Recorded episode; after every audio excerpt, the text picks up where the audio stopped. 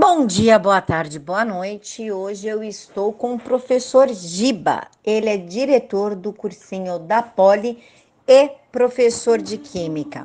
O professor se disponibilizou a conversar conosco do Vista Pátria sobre a prova do Enem. Professor, por gentileza, o senhor pode dar uma visão panorâmica sobre a prova? Eu vou fazer um breve comentário sobre o primeiro dia de prova do Enem 2019. Vou começar pela redação. O tema da redação foi democratização do acesso ao cinema no Brasil. Não foi um tema difícil, desde que o candidato lesse com calma a proposta e olhasse com muita atenção os quatro textos motivadores, principalmente o texto 4. O texto 4, ele informava a linha que o candidato deveria seguir. Ou seja, é democratização do acesso aos parques de exibição de filmes no Brasil. Então, não foi um tema difícil, desde que o, que o candidato se prendesse à, à, proposta baseado nos temas eh, motivadores. Por exemplo, o tema não foi democratização do acesso à produção de audiovisual no Brasil, e sim a democratização do acesso às salas de cinema. Com muita atenção, se o candidato, de forma tranquila, lê os textos motivadores e a proposta, ele foi bem e ele não fugiu do tema. Em relação à prova das áreas, a, a, prova de linguagens foi uma prova mais tranquila que o ano passado. 90% da prova, é, os itens eram resolvidos por interpretação de textos, os temas recorrentes caíram, variações linguísticas, gêneros textuais. E o que chamou atenção, e para a gente foi uma, discrepância em relação às provas anteriores foi exatamente em ciências humanas. Primeiro, em relação à proporção dos componentes curriculares. O que mais caiu foi geografia, com 18 questões, depois de geografia, filosofia e sociologia com 15 e por último história com 12 questões. História, principalmente história do Brasil, foi teve um, uma recorrência muito menor do que anos anteriores temas recorrentes, como Era Vargas, é, o período da ditadura militar no Brasil, esse ano não caiu na prova. Então, a grande diferença em relação às versões anteriores foi a diminuição de questões que versavam propriamente sobre a história do Brasil.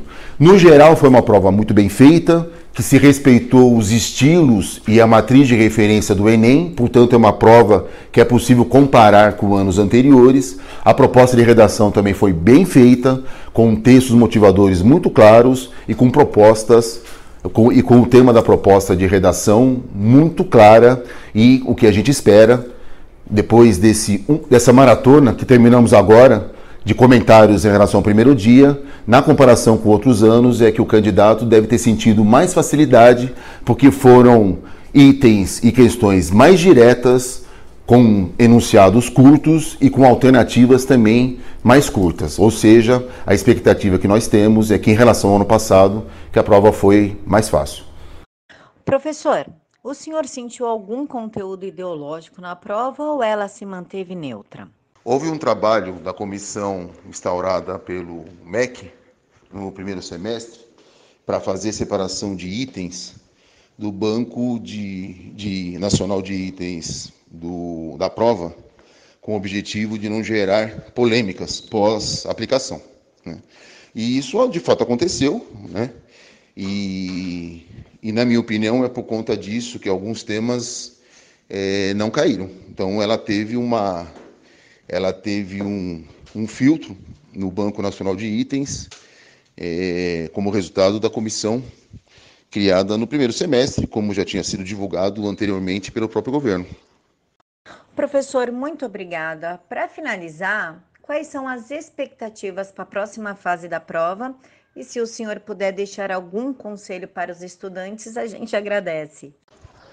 Da mesma forma que no primeiro dia, o que nós esperamos no segundo dia é que se mantenha o mesmo estilo de anos anteriores, de acordo com a matriz de referência do Enem, que é um documento público que pode ser consultado na internet eh, gratuitamente. Ou seja, vai ser uma prova que vai cobrar dos alunos os conteúdos de ciência natureza e matemática, mas sempre em nome de buscar soluções. Né? O que se chama de uma prova de habilidades nada mais é do que usar o conteúdo em nome de resolver um problema. E, portanto, nós esperamos uma prova que tenha essa característica e que reproduza o dia de hoje no sentido de não ser uma prova complexa, esperamos uma prova onde os itens, as questões, elas tenham de média para baixa complexidade. O importante é o estudante saber que, por conta da teoria da resposta ao item, vale a pena, antes de, de acertar uma questão difícil, acertar as fáceis, porque a TRI cobra coerência. O sistema de avaliação do Enem cobra uma coerência. A coerência é, é o aluno acertar as questões fáceis para depois acertar as questões difíceis. Se ele fizer o inverso, se ele acertar primeiro as difíceis para depois acertar as fáceis, o sistema considera que ele chutou. Portanto, vale a pena, é uma dica importante, vale a pena buscar na prova e fazer primeiro as questões fáceis. Depois de garantir as fáceis, e elas estão presentes em todas as áreas, aí sim o candidato se debruça nas questões mais difíceis, cuidado para não, não perder o tempo, planejamento de, do tempo é fundamental para ter um bom desempenho no exame. A prova do dia 10 será uma prova de 5 horas, e, portanto, o candidato ele não pode gastar mais que três minutos resolvendo um item. Então, a gente recomenda sempre umas três leituras. A primeira leitura, que ele possa garantir as fáceis, marcar com quadradinho aquela que ele percebe que, com um pouco mais de cuidado, ele consegue resolver, e com uma bolinha, aquelas que ele acha extremamente difícil. Na segunda leitura, fazer aqueles, aquele marcou com quadrado, e na terceira leitura, aí sim se debruçar naquelas que ele marcou com uma bola, com um círculo, que são as questões que para ele são muito difíceis. Essas três leituras, elas garantem coerência. Primeiro as fáceis, depois as médias, depois as difíceis. O, os dados do INEP mostram que quando o estudante tem coerência, o desenvolvimento dele, o desempenho pode aumentar entre 150 e 200 pontos. Então vale a coerência. Professor, muito obrigada pela disponibilidade, pela atenção e pela educação do senhor. Estou à disposição, Camila. Se você precisar, me chama. Boa noite para você, bom trabalho, bom descanso.